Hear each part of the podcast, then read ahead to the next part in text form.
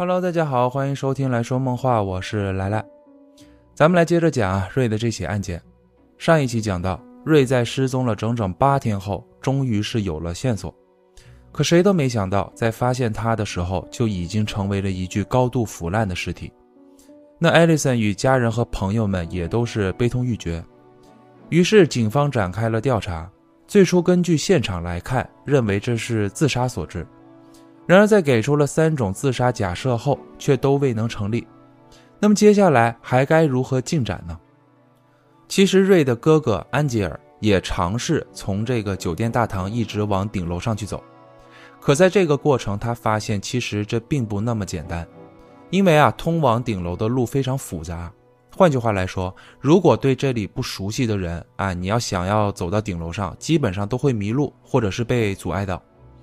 那为什么会这么说呢？那是因为啊，想要去到顶层，你需要先来到十三层的夜总会的后门，并且你要找到一条通往顶层的梯子，才能够爬上去。而这里基本上常年都是锁着的状态，那另外一条路线呢，就更是复杂了。你需要先去到十二层的厨房旁边，服务区有一扇门，你通过这扇门后面的电梯才能到达屋顶。可是这部电梯啊，需要这个钥匙卡激活才能运行，而且这类的钥匙卡只有礼宾部的人才拥有权限，而且这栋大楼的电梯都是需要钥匙卡才能上行的。普通的住户只有到达十层的权限，再往上都需要接待员才能通行。就算走这个防火通道啊，你也都只能到达十三层。那实际上，无论是上到哪一层都不重要，最重要的就是瑞不可能从一层大堂开始啊，他沿途上就没有被任何人发现，并且没有被任何人阻拦过啊，进行询问过，就直接顺利的到达屋顶。而且经过调查，当时大厦的住客啊、服务人员以及管理人员都没有在五月十六号这一天见到过瑞来到过这里。可当时警方却对外声称什么呀？他们说啊，他们已经确定美景宫酒店的顶层是可以靠近的这样的消息。而这样做显然就在是为了瑞士自杀的结论去做铺垫啊，就好像是在告诉大家，就说这栋酒店的顶楼是可以随意出入的，所以瑞就是自己走上去完之后跳下来摔死的。而后来警方又放出了一个没有来源的消息，那就是什么？他们对外声称说，死者瑞日弗拉经常光顾美景宫酒店的这么一条消息。那这消息就仿佛是在说，瑞对这个酒店里面的路线呐、构造啊都是非常了解熟悉的。而这个消息一出后，那让当时还在关注这起案件的大部分民众，甚至是媒体，都觉得这只是一起自杀案件罢了。那艾丽森说啊，对于美景宫酒店，他和瑞只去过里面的那个酒吧，至于十三层或者是十二层，他很确定他俩从来都没去过。而且还有一点是什么？瑞他自己是没有信用卡的，哎，两个人一直用的都是艾丽森的信用卡。如果说瑞曾经多次来过美景宫某一层去消费的时候，那起码艾丽森的信用卡上会都会有记录，可却从来都没有过。还有一点是什么？当时在洞口的附近不是发现了瑞的眼镜和手机吗？这两样物品没有一样是摔坏的啊。眼镜的镜片都没有碎，你包括手机的屏幕也都没有碎。你要知道，这个美景宫的顶层距离洞口的高度就有三十六米这么高，你这样的高度跳下来，你随身的物品怎么可能没有损坏呢？而在散落的这些物品当中，只有那双人字拖鞋是有明显损坏痕迹的。那就是啊，在左腿的人字拖鞋上啊，鞋底靠近小脚趾的方向边缘处有明显被拖拽的痕迹，而在靠近大脚趾的方向的绑带也都断了。可是这个拖鞋没有做过任何鉴定，警方也没有给出任何说明过，所以你也不知道它这个绑带啊到底是切断的还是说扯断的。包括这个警方当时他们说还调查了美景宫酒店的摄像头。发现只有一个摄像头是能拍摄到屋顶的这个位置的，可诡异的是什么？就在五月十六号这天，这个摄像头它是有这个录像记录的，这一天里面也都是有，可唯独十八点之后的记录就都被删除了。那讲到这里的时候，很明显，这些迹象都很有可能就是人为的，对吧？你包括为什么只有十八点之后的记录会被删除？那会不会就说明瑞士十八点之后真的出现过屋顶之后遇害了？你仅凭这几条就很有疑点。谁删除的？大厦的保安室谁又去过？谁在这天值过班？大厦的人员在这天是否都去过屋顶？是否有目击证人？等等，这都是可调查的方向。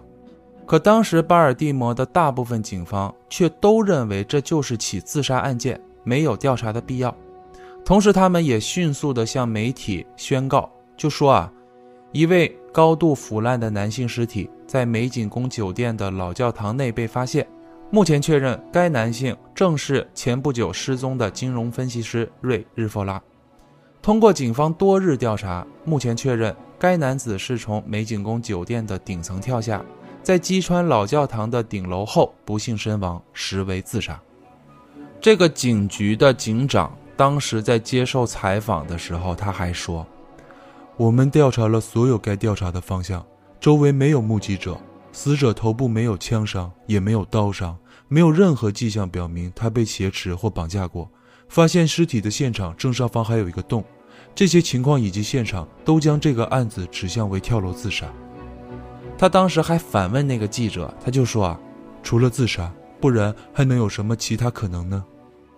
哎。说实话啊，让虫子来办案都能比这帮警察还要有成效。巴尔的摩的警方从一开始接到报案就没有对这起失踪案起到重视，他们当时只是单方面的认为一个成年人的失踪会有什么危险？毕竟瑞还是一个人高马大的成年男性。在寻找瑞的踪迹时间里，原本瑞开走的那辆车是非常好辨认的。可是警方却没有去寻找，反而是艾丽森的父母没日没夜的在大街上才找到的。包括寻找到案发现场以及尸体的，也都是瑞的那帮同事和朋友们。一开始这帮警察就根本没有起到任何作用。用他们在办案期间常说的一句话，也可以用在他们自己身上，那就是一点价值都没有。找到尸体后，警方还下意识的就认定这就是一起自杀案件，都认为没有继续调查的必要。更要命的是，在调查期间，整个警局就只有这位迈克尔·贝尔警官认为这起案件疑点重重啊，他认为谋杀的可能性非常高，所以他就一直申请需要继续调查。然而，贝尔警官也在不久后就被突然的调职了啊，给出的原因是。警局认为贝尔警官花费太多精力在一起没有必要查询的案件上，该给他换个环境，也给他换个脑子了。警方的态度啊，让艾丽森和家人们都感到悲伤。事发后的几天里，艾丽森也逐渐冷静了下来。她无法相信丈夫就是自杀的结论。她不断回想着瑞在这段时间以来的状态、谈话、举止、神态。瑞当时开走的那辆车。也已经从警局提回来了。艾丽森不断在车里面寻找着，直到把车都翻了个底朝天，都没能找到他想找的那样物品。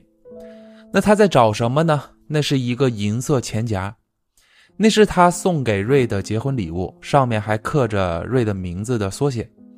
瑞非常珍惜这个礼物，他每天都会随身携带，并且他把他平时会用到的现金啊、银行卡、ID 证件啊都夹在这个钱夹内。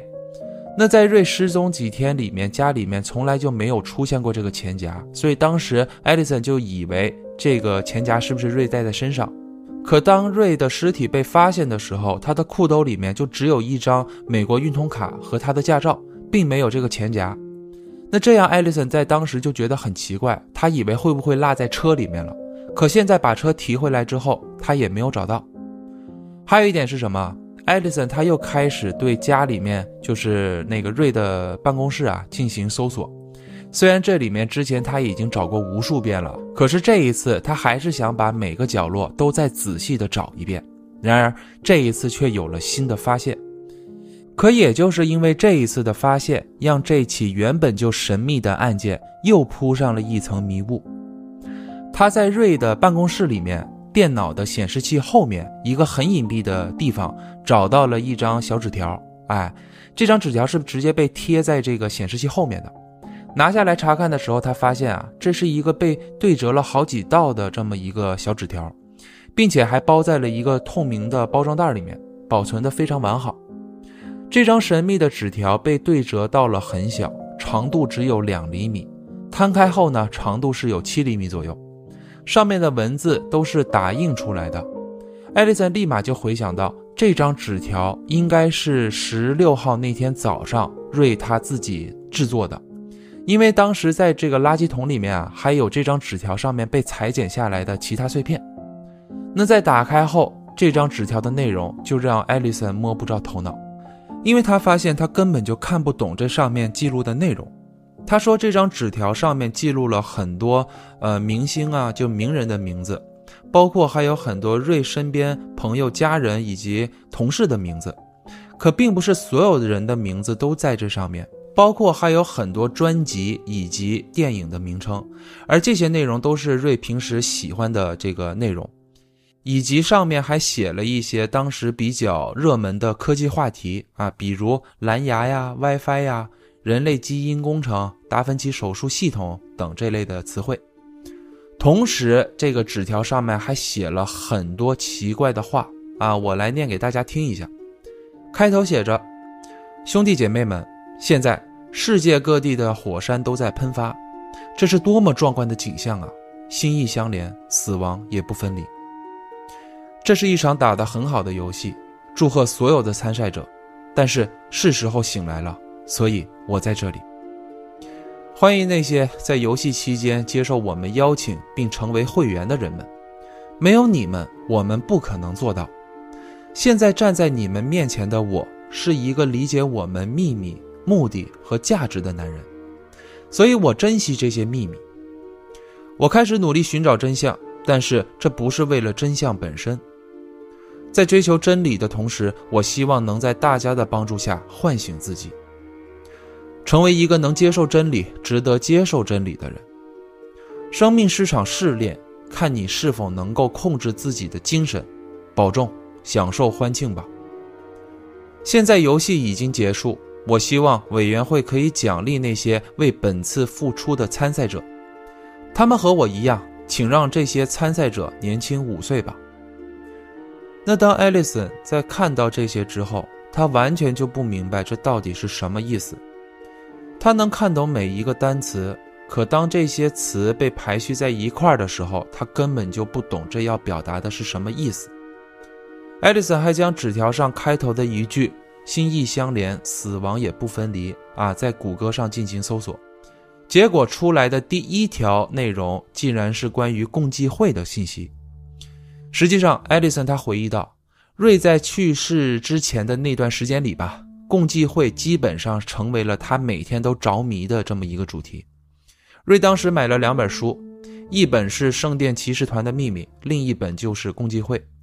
而且在瑞失踪前的一周里，他还阅读了约瑟夫·纽顿在一九一四年的著作《The Builders》这本书。这里面讲述的是将这个共济会的起源与这个古埃及早期神秘宗教联系起来的内容，并且在五月十六号当天，瑞还购买了一本名为《Freemasons for Dummies》的书。这本书中详细记载着关于共济会的建立、宗旨以及流派的内容。同时，那天瑞他还联系了一名马里兰共济会的成员。哎，本来是要讨论关于如何加入共济会的这样的话题，那艾丽森当时就觉得瑞可能是想写一部关于共济会话题的剧本，哎，所以他才看了这么多关于共济会方面的内容。而且平时啊，瑞就有这个记笔记的习惯，他经常会把自己突然想到，哎，或者是看到的内容就随手记录下来。那艾丽森当时也将这些发现就赶紧告诉了警方。同时，也把这个纸条和这个电脑都交给了警方进行调查。可是，在不久后，警方却说这张纸条是打印的，所以无法对证自己。哎，不清楚是否是瑞本人制作的，包括在电脑里面也没有发现任何有价值的内容。可这里还有一个疑问啊，那就是当警方获取到电脑的时候，就有一个匿名的人想要出高价去收购这部电脑。可等警方询问对方信息的时候，对方就给挂断了。那这明显就是警方当时打草惊蛇了呀！你就想，这有嫌疑身份的人他都现身了，那你为什么警方就不顺着这条线去追踪呢？可等艾丽森去警局拿回电脑，还询问有什么新进展的时候，警方却很不耐烦的就对艾丽森说：“他就说啊，艾丽森，你清醒一点吧，你丈夫就是自杀的，没有什么其他可能性了，你就接受现实吧。”可艾丽森当时却反问道：“我很清醒，我一直都很清醒。如果我丈夫真的是自杀的，那你们倒是给我拿出证据来呀！”其实啊。我能感受到艾丽森此时的心情是崩溃的。明明还存在这么多疑点，可为什么警方就是无动于衷呢？并且唯一坚信本案并不是自杀这么简单的贝尔警官，却还被突然调走了。巴尔的摩警方冷漠的回复，就仿佛是在说：“艾丽森，你清醒一点吧，你丈夫就是自杀的。是我们都知道，虽然他是以一种不可能完成的方式去自杀的。”我们也知道，他是在费尽千辛万苦，中途没有被任何人发现，之后终于是跑到了楼顶上，还用超人一般的跳跃力击穿了屋顶。可这不也不枉费你丈夫是运动员的体格吗？我们更不是什么物理学家，我们不需要知道一个两百多斤的人从三十多米的高度砸向屋顶需要用多少吨的力量才能击穿七根平均一点二厘米的钢筋以及金属板层。可美景宫酒店那可是一栋历史悠久的老酒店呢，怎么就不能因为年久失修而变得容易击穿呢？那就更别说那个摄像头了。是我们知道他的记录仿佛是在十八点之后就被删除了，可你又怎么能说明他就不能是自己突然坏掉的呢？你呀，接受现实吧。哎，还有，你丈夫的手机和眼镜是在哪里买的？可以给我一个链接吗？质量真好。这起案件在我整理的时候，我是终于知道了为什么巴尔的摩会被多次评为美国治安最差的城市了。瑞的这起案件在巴尔的摩刚发生的时候，当时新闻报道是跟踪了好几天，很多居民和媒体都在关注。可随着警方的消息发布出来之后，大家也就淡忘了。那当时负责这起案件的记者米勒。虽然啊，他会在这起案件的每年周年的时候，还在提醒市民这起案件尚未侦破，可除了瑞的家人，还有贝尔警官，已经没有多少人再去在乎了。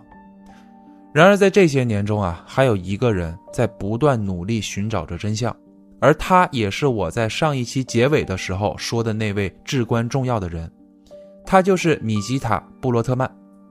他在2018年还出版了一本名为。美景宫酒店不明死因尸体的真实故事这样一本书，米吉塔他是从事发开始一直用了整整十二年在调查这起案件。这本书啊，一共是一百五十一页。我在整理这起案件的时候，我是都看完了。可以说啊，这本书中记录了所有详细的内容。那为什么米吉塔会花费这么多精力在这起案件中呢？那是因为啊，在案发当天。他就居住在美景宫酒店五楼的公寓内。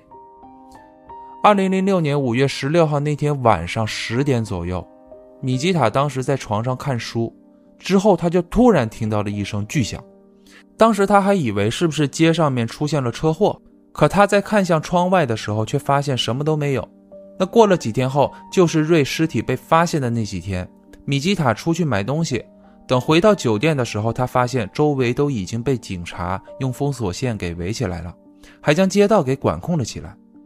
那他回到公寓后，他还透过窗户看到外面老教堂的顶楼上有三名警察。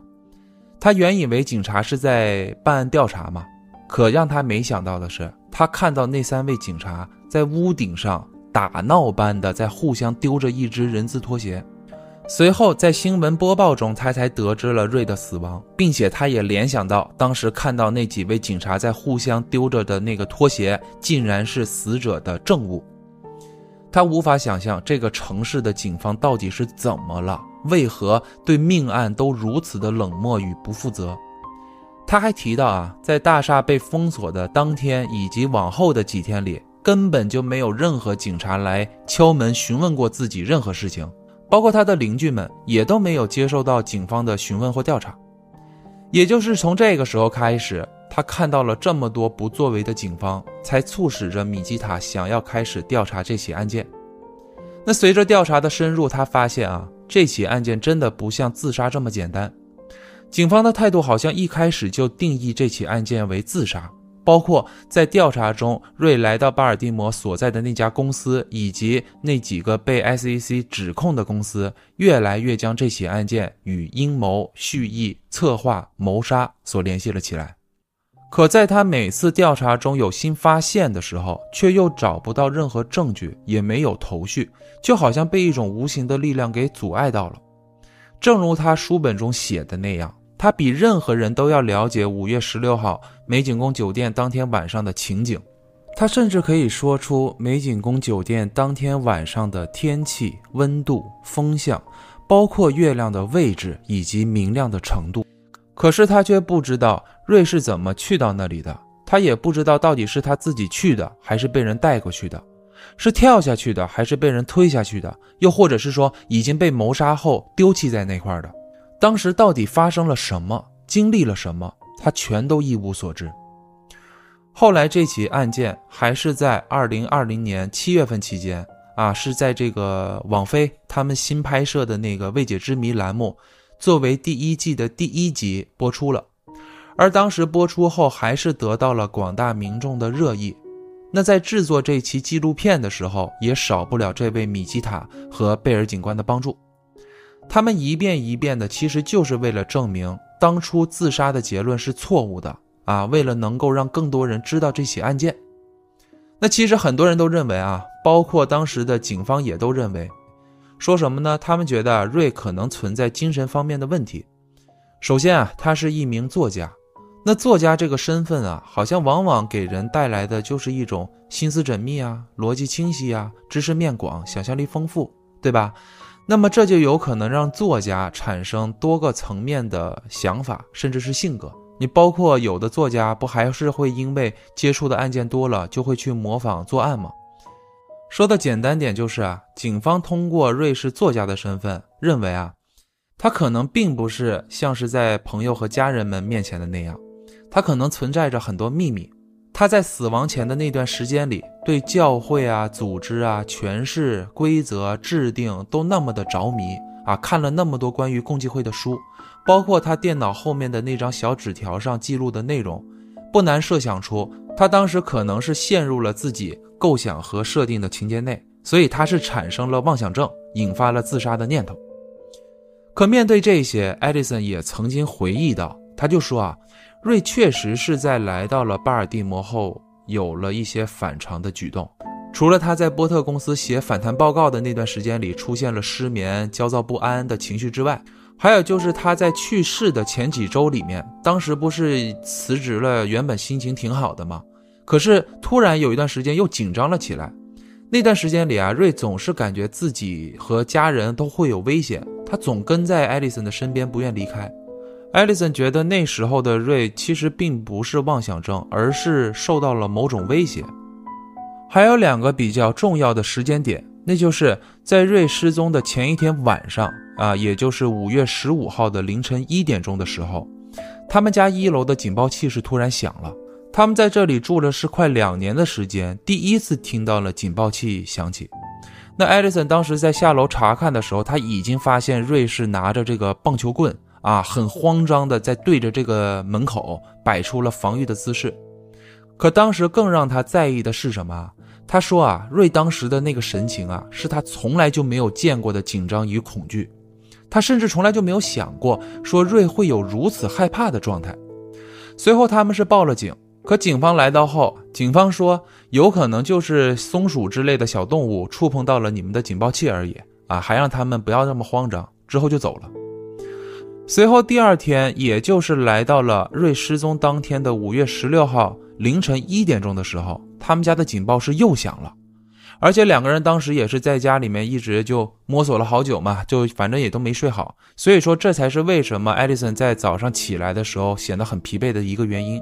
而且他们家的警报器啊是需要将这个窗框抬起来才会触发的，而且前后两天都是凌晨一点钟这个时间段，你就不得不让人怀疑这是人为的举动。还有一个奇怪的点是什么？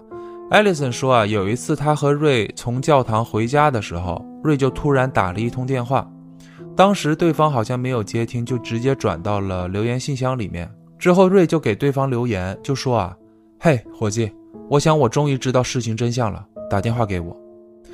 那当时艾丽森这么一听，也是一头雾水，他还询问过瑞，可是瑞呢，他就啥都没说，他就说啊，没事儿，就是工作上的事情而已。而后来也经过调查，当时这通电话就是打给的波特啊。这波特他也回应到，瑞当时确实给自己留了这么一句话，可是自己也是云里雾里的，觉得可能瑞是打错了，所以就没去理会。其实，在那张神秘纸条里还多次出现过波特的名字，里面有一句话是这样写的：“在我继续向委员会说明指示和领取我的奖励之前，我想让波特先领取他的那份奖励。”嘿，波特。别废话了，否则我会收回的。那为什么纸条内会多次出现波特的名字呢？里面的那些内容，包括什么委员会啊，以及奖励啊，又为什么会联系到波特呢？这张字条是否存有暗语？瑞是否知道了些什么秘密？又或者是他们之间又存在着什么秘密呢？随后又有网友指出啊，他们就认为瑞可能是在求救。因为通过这张神秘字条的排版来看，好像是写着 “help” 的字母。那从这儿又引发了另一种猜测，那就是瑞是被谋杀的，而这个谋杀案跟波特息息相关。首先，咱们来看一下这个波特啊，一开始说是在城外知道了瑞失踪之后，他就赶紧赶回来了，之后还设立了这个悬赏，从一千到五千。包括还找了媒体做宣传，这显然是一个很着急的状态，对吧？很想帮助赶紧找到瑞的这么一个举动。可当瑞的尸体被发现后，波特的表现却反差极大。当时警方在调查期间啊，有追踪瑞的手机，查询到他最后一通电话不是播出的，而是打入的，就是由这个斯坦伯雷投资公司内部打过去的。可是波特当时却说，他们公司的电话全部都是通过分机再转到主机。再通过主机转出去的，所以根本查不到是谁拨出去的。贝尔警官当时也是深知这通电话的重要性，原本还想在公司内部进行调查询问的时候，却被波特高薪聘请来的律师给吃了闭门羹。随后，波特还向全公司下达了禁言令，要求公司上下所有员工不得再言论关于瑞死亡的消息。包括网飞在拍摄这期纪录片的时候，波特也拒绝了采访以及参演。而且我还查到，在瑞死后不到三个月期间，这个波特就在巴尔的摩北约十五英里的位置买了一栋四千五百八十七平方英尺，也就是约四百二十六平方米的别墅，花了将近一百五十万美元。那这些钱又会和瑞的死有关吗？关于瑞的死亡。当时负责尸检报告的法医梅丽莎，她还说，发现尸体时已经死亡至少一周，没有挣扎的迹象，没有谋杀的迹象，尸体是严重腐烂，体内也没有发现有任何药物。尸检时，死者身体形成的大部分伤势都与高空坠落有关，可同时还存在着无法推测的疑点，因此将死因归类为未确定。在法医看来啊，死亡可以分为五类，分别为自然死亡、事故、自杀、凶杀以及未确定。而当发现死因并不完全符合一致的时候，才会被判定为未确定。而瑞的身上就有这么一处伤痕，属于与这个高空坠落无关的，那就是他的右胫骨断裂的方式与高空坠落极其不相符。为什么这么说呢？那是因为想要有这样的断裂方式，首先，即使是三十多米的高度也是无法造成的。右胫骨就是咱们右小腿的那根比较粗的骨头。那么瑞当时是怎么造成的？他又经历了些什么呢？首先确认了瑞大部分伤势都是由高空坠落造成的，那么假设老教堂屋顶的洞也是他击穿的，显然三十六米的高度无法实现。他似乎需要通过更高的位置才能完成。那么，如何再找一处比美景宫酒店还要高的地方呢？这个时候，飞机坠落的说法就诞生了。那到底谁有飞机呢？还记得瑞和艾丽森的那场婚礼吗？虽然大家都认为那是场童话般、梦境般的婚礼，可同时都有一个环节让他们都觉得很突兀，那就是当时波特来参加婚礼的出场方式。他当时是乘坐着自己的私人飞机出场的。其实，通过我的排列以及讲述，可能一直都在把嫌疑人的身份导向波特身上。是他确实有很多疑点，可同时我也怀疑着克劳蒂亚，就是那位居住在他家的女房客，那个最后在家里面见过瑞的目击者。关于他的描述啊，实在是太少了，让我不得不怀疑他当时的描述是否都是真实的。为什么警方没有再找他进行过问话？为什么艾丽森对他一点怀疑的态度都没有表露出来？为什么在米吉塔的书里面，包括网飞的纪录片当中，以及我在国内外的论坛上都没有找到关于他相关的任何内容？这起案件是否因为波特或者是其他的阴谋而忽略了克劳蒂亚呢？包括瑞在当时做反弹报告的时候，到底是有多少人因为他的报告而投资失败，导致倾家荡产？他们是否有可能去买凶杀人，或者是亲自动手呢？包括这起案件的背后是否还存在着更大的势力？瑞是否已经掌握了很多关于斯坦伯雷投资公司以及总公司的秘密了呢？要知道，那会儿他的大部分工作还都是在帮公司洗白呀。那这起案件至今未破，至少大部分人都认为这起案件不应该结案。包括网飞在拍摄这一集那个结尾的时候，还预留了一个提供线索的网站。我也不知道会不会再出现一位英雄来坚持调查这起案件啊，来给艾丽森一个答案。艾丽森啊，真的是一位坚强的女性。事隔这么多年，他还能坐在荧幕前为大家讲述的这段悲惨的过往。在瑞死后啊，他是承担了所有的债务，是花了数年才还清的，并且他坚强地调整好自己，还照顾好了两边的家人。难道他不值得得到一个真相吗？当瑞的尸体烧成骨灰交给艾丽森的时候，他说：“啊，我不知道应该把瑞安葬在哪里，我不希望把他安葬在巴尔的摩这个充满悲伤回忆的城市中。我回到了洛杉矶，那是我们相识的地方。”我又去了马德里，那是瑞出生的地方。可最终，我决定还是将瑞安葬在我们相互誓言、拥有最美好回忆的地方，那就是波多利哥。那这起案件到这儿也就全部讲完了。这个版本是我在事隔一年后重新录制的啊，在此期间，我是又回到了当时那个提供线索的那个网站上，可也都没有找到任何进展。其实，在我整理的过程中，还是有一些疑点没有放进来。哎，这些疑点大部分都是围绕着这个邦纳的 A 公司和这个波特的 B 公司的。瑞的死啊，可能真的是掌握到了很多关于这两家公司的秘密后才被谋杀的。可这也都只是推测，因为在这些年中，没有任何警方在介入调查，所以都无法取证。